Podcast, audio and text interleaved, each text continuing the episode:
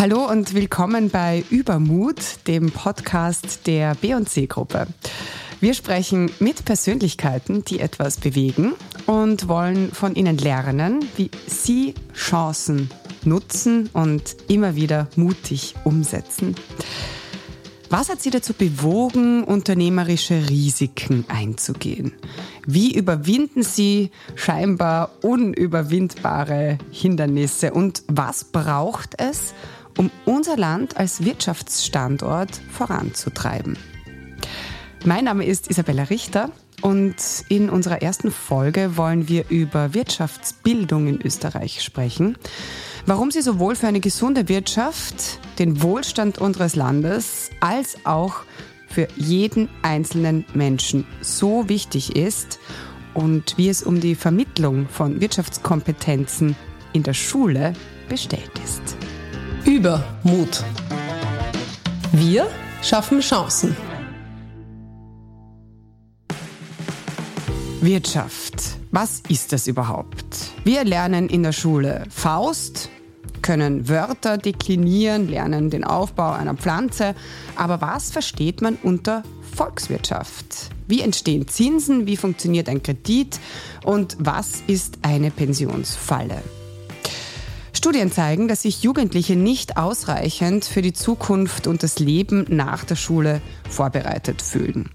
Rund zwei Drittel der Jugendlichen wünschen sich sogenannte Life Skills, also Fertigkeiten für den Alltag, um ein selbstbestimmtes Leben führen zu können. Dazu zählen auch Finanz- und Wirtschaftskompetenzen wie der Umgang mit Geld, Rechte und Pflichten als Arbeitnehmerinnen oder auch, ja, was es bei dem Mietvertrag zum Beispiel zu beachten gilt.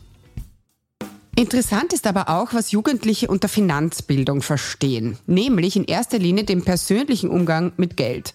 Sie möchten ihre finanziellen Themen selbst lösen können und erwarten, dass die Schule wesentlich mehr Hilfestellung leistet, als es derzeit der Fall ist. Woran das liegt, wollen wir uns heute mit unseren Gästen genau anschauen. Mein Kollege Rudi Semrath, ehemaliger Topmanager und Business Angel, hat dazu mit Mittelschullehrerin Mitra Kafaspaschi und Andreas Treichel von der Erste Stiftung gesprochen.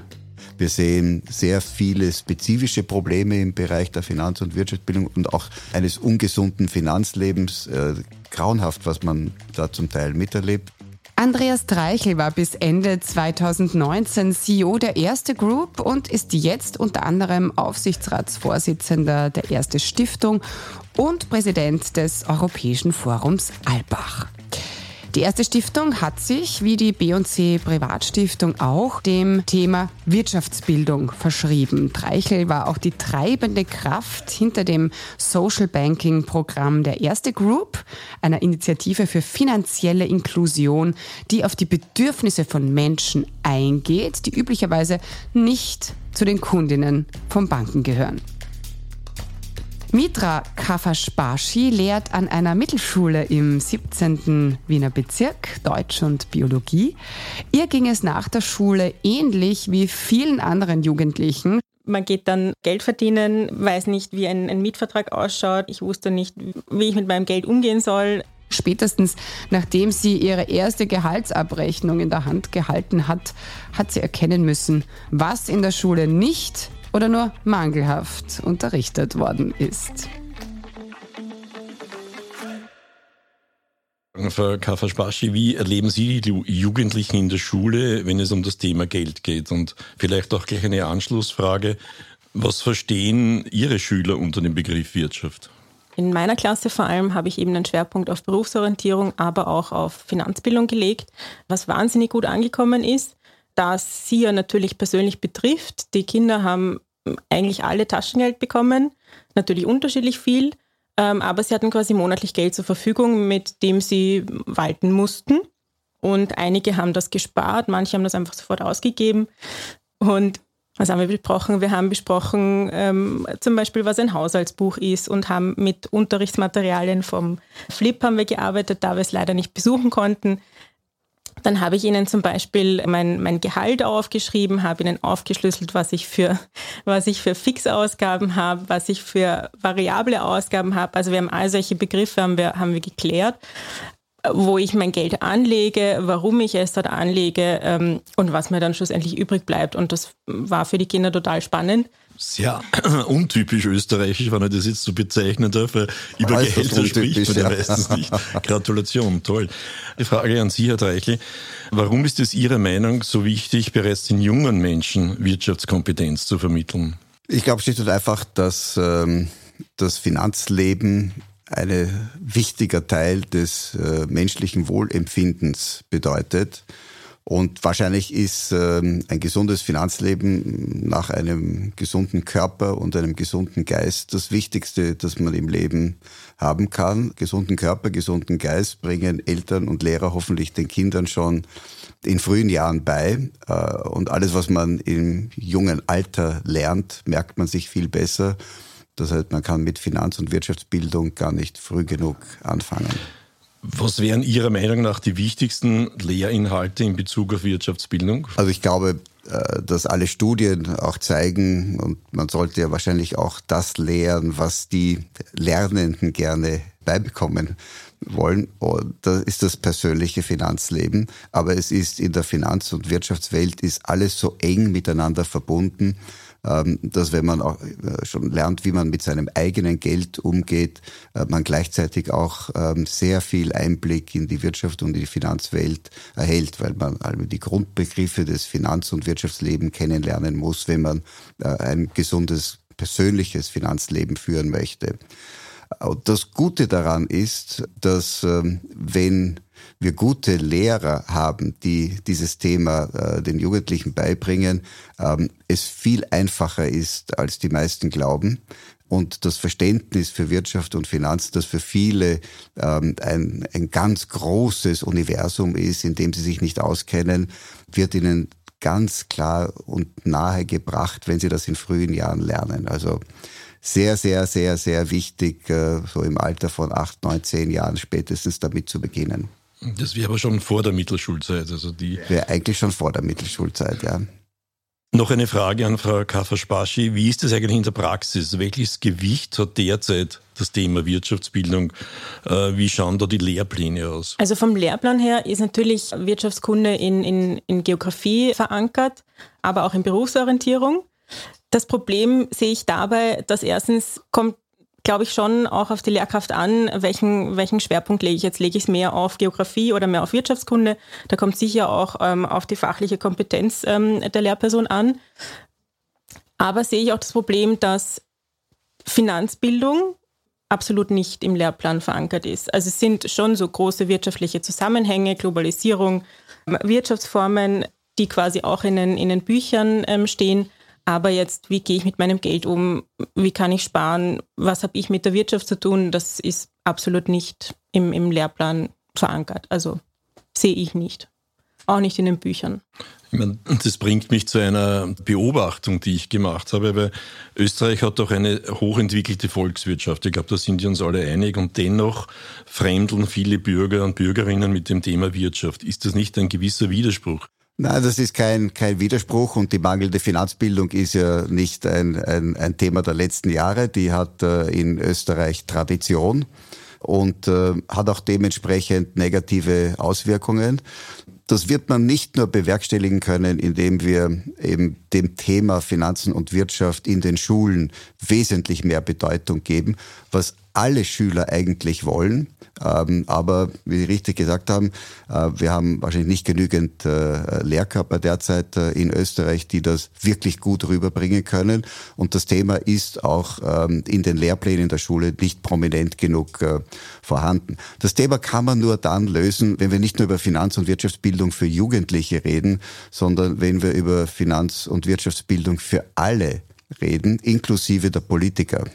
Und äh, das hat leider dieses mangelnde Bewusstsein in dem Bereich, den ich vorhin gerade angesprochen habe, der hat in Österreich eine sehr, sehr lange Tradition.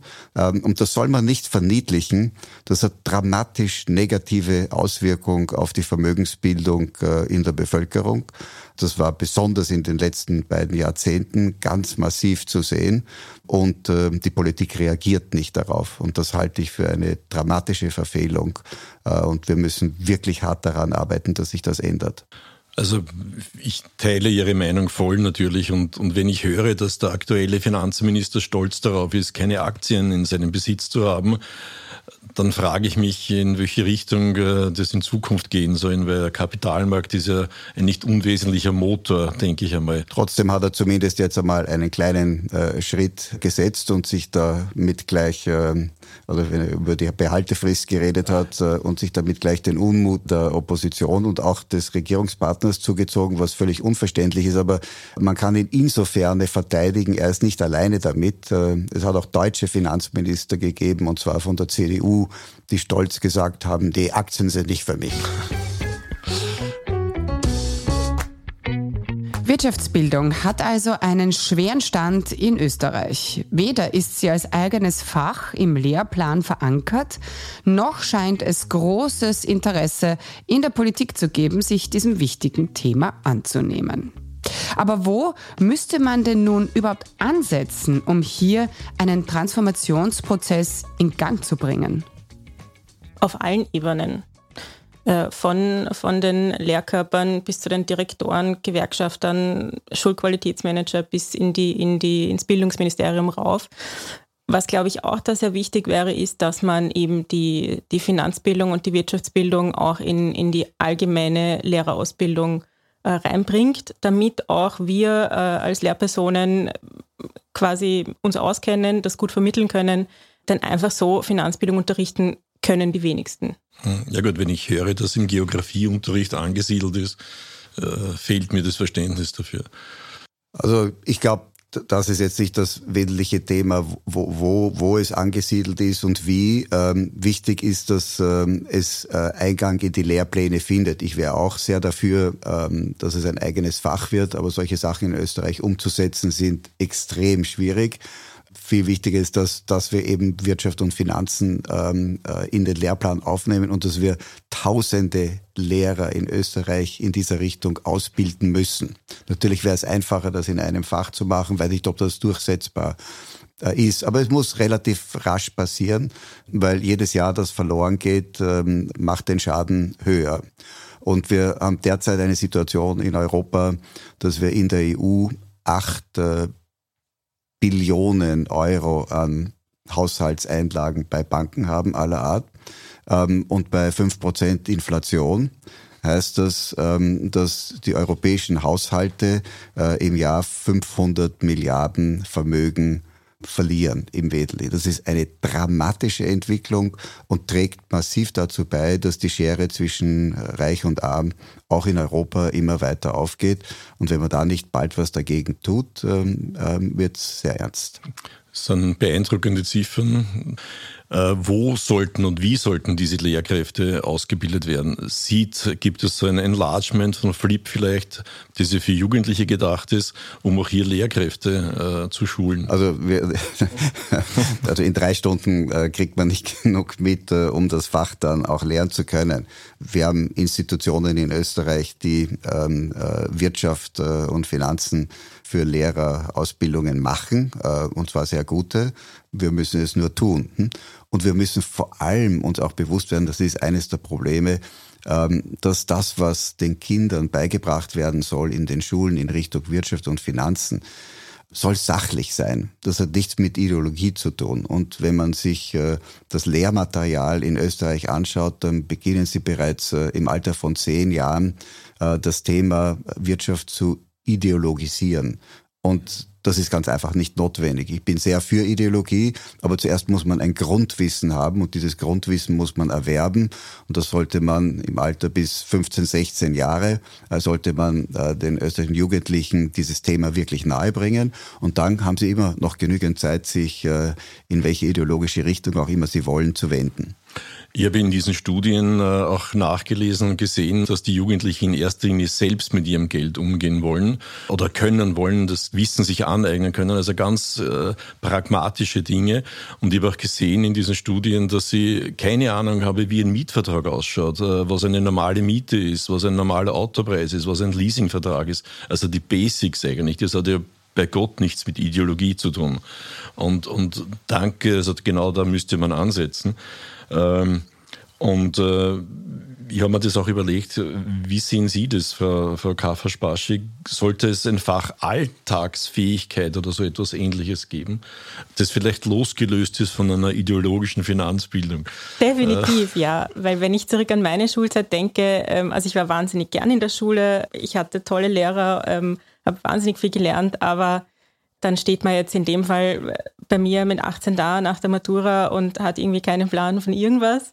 Man geht dann studieren oder Geld verdienen, ähm, weiß nicht, wie ein, ein Mietvertrag ausschaut. Ähm, ich wusste nicht, wie ich mit meinem Geld umgehen soll. Ähm, also ich bin da quasi von der Schule absolut nicht ausgebildet worden in, in der Hinsicht. Ähm, auch was muss ich jetzt zum Beispiel bei Handyverträgen beachten? Äh, wie kaufe ich ein Auto, was sind die eigentlichen Kosten beim Auto, weil ich habe zwar vielleicht mal einen, einen Betrag ähm, beiseite, aber die monatlichen Kosten mit Versicherungen ähm, sind ja dann die eigentlich ähm, hohen. Und das habe ich mir irgendwann dann einfach alles selber beigebracht, beziehungsweise durch ähm, Freunde.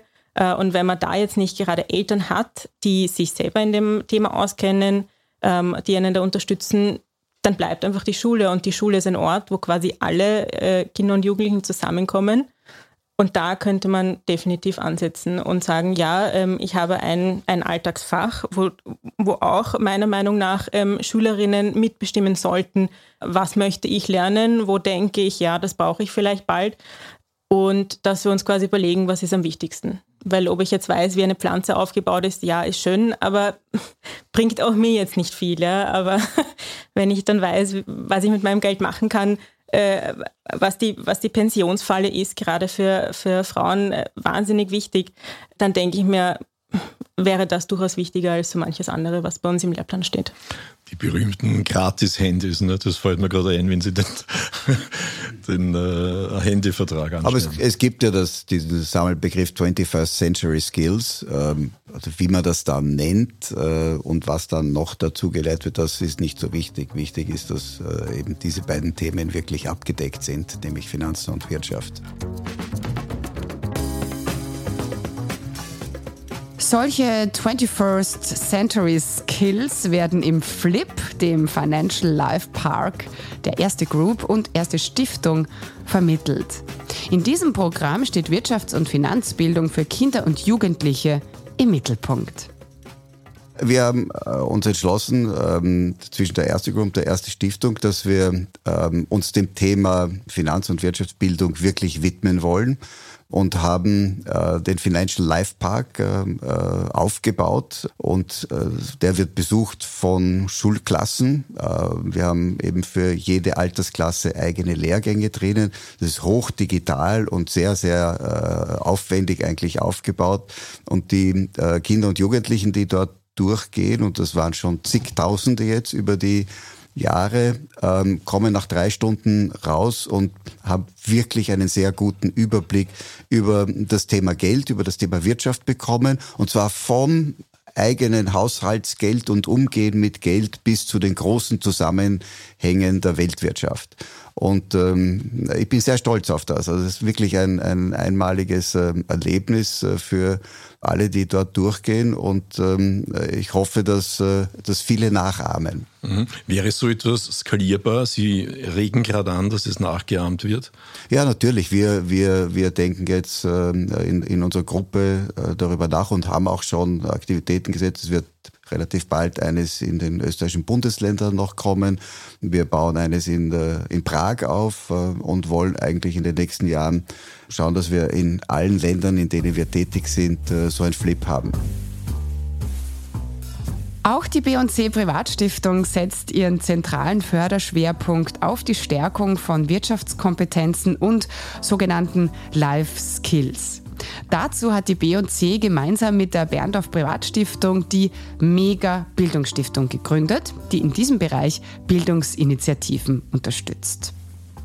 Eine dieser Initiativen ist das Projekt Seitenwechsel. Im Rahmen dieses Projekts arbeitet Mitra seit September 2021 in der B&C-Gruppe und zwar äußerst praxisnahe, nämlich im Risiko- und Beteiligungsmanagement der B&C Industrieholding. Ich habe mich im Zuge meines Lehrgangs für Berufsorientierungskoordination habe ich von diesem Projekt erfahren äh, und dann beschlossen, äh, mich zu bewerben, da ich jetzt vier Jahre lang Klassenvorständin einer Schulklasse war und mir gedacht habe, das wäre dann der perfekte Zeitpunkt, um mal etwas anderes zu sehen und in die Privatwirtschaft zu gehen. Ich habe mich dann beworben und wurde durch die Projektleiter mit der B&C gematcht, hatte dann das Vorstellungsgespräch und das hat dann eigentlich sehr gut gepasst und ich habe mir gedacht, das wäre eine interessante Firma, ein interessantes Unternehmen, äh, wo ich bestimmt auch viel in, in Punkt äh, Finanzen und Wirtschaft erfahren kann. Und da ich ähm, vor meiner Karriere in der Schule nicht wahnsinnig viel Berufserfahrung gehabt habe, habe ich mir gedacht, ähm, wäre es durchaus sinnvoll, diese zu sammeln, da, wenn ich Berufsorientierung unterrichten soll, doch sicher auch ähm, Berufserfahrung sammeln sollte, um das wirklich praxisnah und, und äh, gut äh, unterrichten zu können. Also jetzt ganz persönliche Erfahrungen für mich. Es war doch ein ziemlicher Sprung ins kalte Wasser. Ähm, ich hatte keine Ahnung, was auf mich zukommt. Also ich glaube, allein das, diese Erfahrung zu machen, ist ganz wichtig, weil wenn ich meine Schülerinnen äh, in der vierten Klasse dann entlasse, dann ähm, machen sie eine Lehre, gehen vielleicht arbeiten, sind in einer weiterführenden Schule. Also das ist dann auch alles neu. So dieses auf der anderen Seite zu sein, quasi auf Schülerinnenseite, dass man nicht äh, immer die ist, die alles, also unter Anführungszeichen alles weiß, sondern ähm, sich das äh, beibringen muss, ähm, ständig nachfragen muss, wenn man nicht was versteht. Das war für mich am Anfang wirklich sehr schwierig. Und quasi so sich wieder ein bisschen dran zu erinnern, wie es ist, ähm, Schülerin zu sein und einfach nicht alles immer zu verstehen, dass das auch in Ordnung ist. Dann, was ich wahnsinnig ähm, gut finde bei uns in der B&C und was uns definitiv, äh, also ich kann so von meiner Schule sagen, gut tun würde, das wäre diese Meetingkultur. Ich, also ich kriege das mit. Ähm, es gibt wahnsinnig häufig Meetings äh, unter den Mitarbeitern, um den Stand zu besprechen, um zu besprechen, wie es weitergeht, ähm, was kann man anders machen, was gibt es für eine Lösung. Und wir haben zwar natürlich Konferenzen, ähm, aber zwischendurch äh, nehmen sich die wenigsten oder nur wenige Zeit, ähm, einfach so ein, ein, ein Teammeeting zu machen, um den Stand der Dinge zu besprechen. Was könnte man besser machen? Wie schaut es bei den anderen aus? Was gibt es gerade für Projekte? Also ich glaube, dass das ein Punkt wäre, wo ich sagen würde, das wäre wichtig für uns. Also so eine Art monatliche oder wöchentliche Supervision, die vielleicht dann auch in den Lehrplan ähm, eingespielt werden könnte. Was bei mir in der B&C, also was für mich auch ein wahnsinnig großer Pluspunkt ist, durch die Mega Bildungsstiftung und die, Wirtschafts-, äh, die Stiftung für Wirtschaftsbildung bekomme ich da einfach einen, einen wahnsinnig guten Einblick auch über die andere Seite ähm, in also Bildungsinitiativen und kann so auch ein, ein Netzwerk knüpfen. Und ich glaube, dass ich da auch durchaus davon profitieren werde. Sie haben die Meeting-Kultur angesprochen, die offensichtlich bei der B&C-Gruppe vorherrscht. Und ich hoffe, dass es da nicht so hierarchische Strukturen gibt. Da dürfen auch niedere Chargen teilnehmen. Wie sehen Sie das in der Schule? Würden, da, würden Sie auch äh, Schüler oder Schulsprecher dazu nehmen zu diesen Besprechungen, zu diesen Meetings, zu diesen Workshops oder wie immer man es bezeichnet? Das wäre durchaus ein, ein Punkt, den man anregen könnte und sich überlegen könnte. Definitiv. Jetzt auch in puncto dass Schülerinnen ein bisschen mehr mitbestimmen könnten, was sie, was sie gerne lernen würden. Also das wäre ein guter Punkt zum Mitnehmen, ja. Das bringt mich eigentlich ohnehin schon zu dem Versuch einer positiven Summary, zu einer Schlussrunde. Ähm, was müsste passieren oder was könnte passieren? Und ich möchte jetzt nicht diese Sprüche, die politischen Sprüche mit den harten Brettern, das, das mag ich alles nicht mehr, aber ich möchte einen pragmatischen nächsten Schritt, was jeder von uns in seinem Freundes-, in seinem Bekanntenkreis, in seinem beruflichen Umfeld einsetzen kann und Druck machen kann, dass die nächsten Schritte äh, zu einem besseren äh, Ausbildungsniveau und Wissensniveau für die jungen Österreicherinnen und Österreicher und alle, die hier leben, wie unser Herr Bundespräsident sagt, führen können. Also ich, ich glaube, dazu muss es äh, sehr, sehr viele Initiativen geben zwischen dem öffentlichen Bereich äh, und, der, und, der und dem privaten Bereich. Es gibt in Österreich eine ganz hohe Anzahl von NGOs, die sich dem Thema Finanz- und Wirtschaftsbildung widmen, für die, und nicht nur für Kinder, sondern auch für benachteiligte Gruppen, die Großteil Probleme haben für Migranten. Bei Frauen ist es ein größeres Problem auch.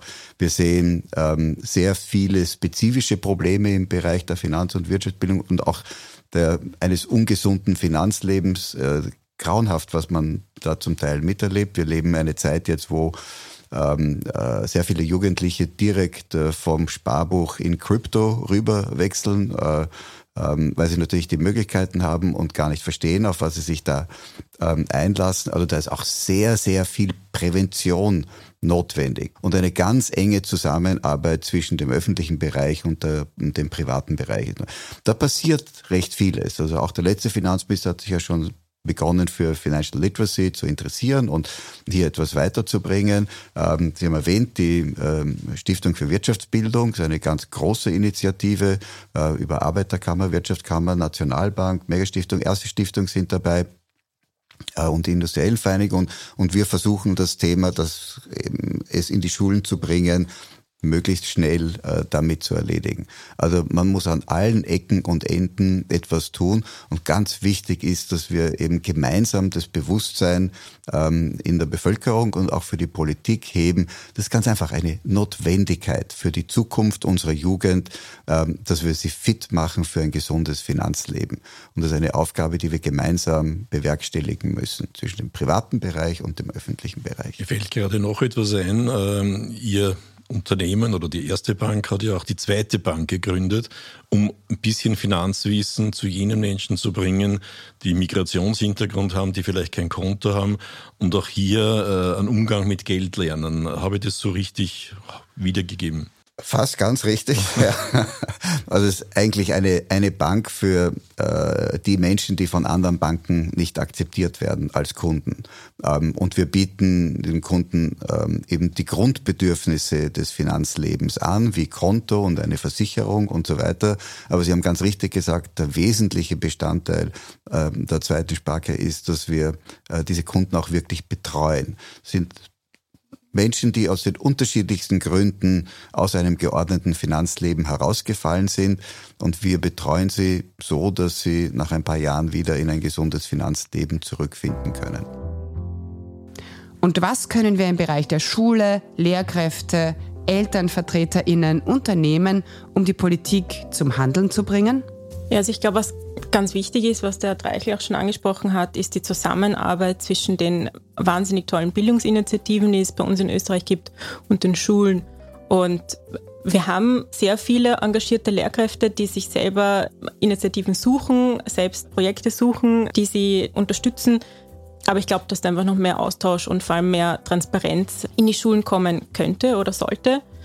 Und was, glaube ich, auch ein großer Punkt wäre, ist, dass auch Eltern gerade bei uns im Bereich der Mittelschule ein bisschen mehr Unterstützung bekommen. Also die zweite Bank äh, wäre sicher ein, ein, ein guter Punkt, ein guter Ansatzpunkt.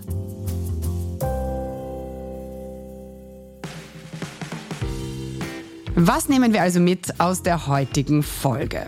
Die Österreicherinnen und Österreicher lieben ihr Sparbuch nach wie vor, was bei der derzeitigen Inflationsentwicklung allerdings einen dramatischen Vermögensverlust bedeutet. Dabei gäbe es andere, bessere Anlagestrategien, an die sich aber viele Menschen mangels Wissen nicht heranwagen. Hier könnte laut Andreas Dreichel eine alltagsorientierte Vermittlung von Wirtschaftskompetenzen, die bereits bei den Jugendlichen ansetzt, Abhilfe schaffen. Wenn man es erlernen würde, würde man sehr viel von diesen Emotionen und falschen Eindrücken wegbekommen. Und das ist eigentlich einer der wirklich großen Aufgaben, die ich noch erfüllen möchte in, in, in Österreich und hoffentlich auch für Europa, dass wir wirklich es schaffen, äh, dieses Thema jetzt äh, in den nächsten Jahren zu lösen. Wie wir von Mitra Kafaspashi gelernt haben, benötigt es dazu jedoch Lehrkräfte, die selbst in diesem Fach entsprechend ausgebildet werden. Voraussetzung hierfür ist die gemeinsame Anstrengung vom Lehrpersonal und natürlich auch der politisch Verantwortlichen. Nur so können wir unseren Jugendlichen ein selbstbestimmtes Leben im Umgang mit ihren Finanzen ermöglichen. Wenn Sie sich als Lehrkraft oder als Unternehmen für das Projekt Seitenwechsel interessieren, dann finden Sie alle Informationen dazu auf www.seitenwechsel.at. Und bewerben Sie sich. Informationen zu den Wirtschaftsbildungsprogrammen der Erste Group finden Sie auf www.erstestiftung.org. Ja, das war Übermut der Podcast der B&C-Gruppe. Wenn es Ihnen gefallen hat, empfehlen Sie diesen Podcast unbedingt gerne weiter. Sie können ihn auf allen gängigen Podcast-Plattformen sowie auf der B&C-Website www.bcgruppe.at slash podcast hören und natürlich abonnieren.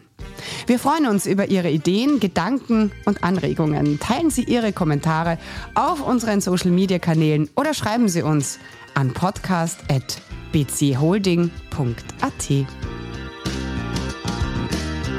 Danke fürs Zuhören und bis zum nächsten Mal. Ihre Isabella Richter. Übermut. Wir schaffen Chancen. Passt.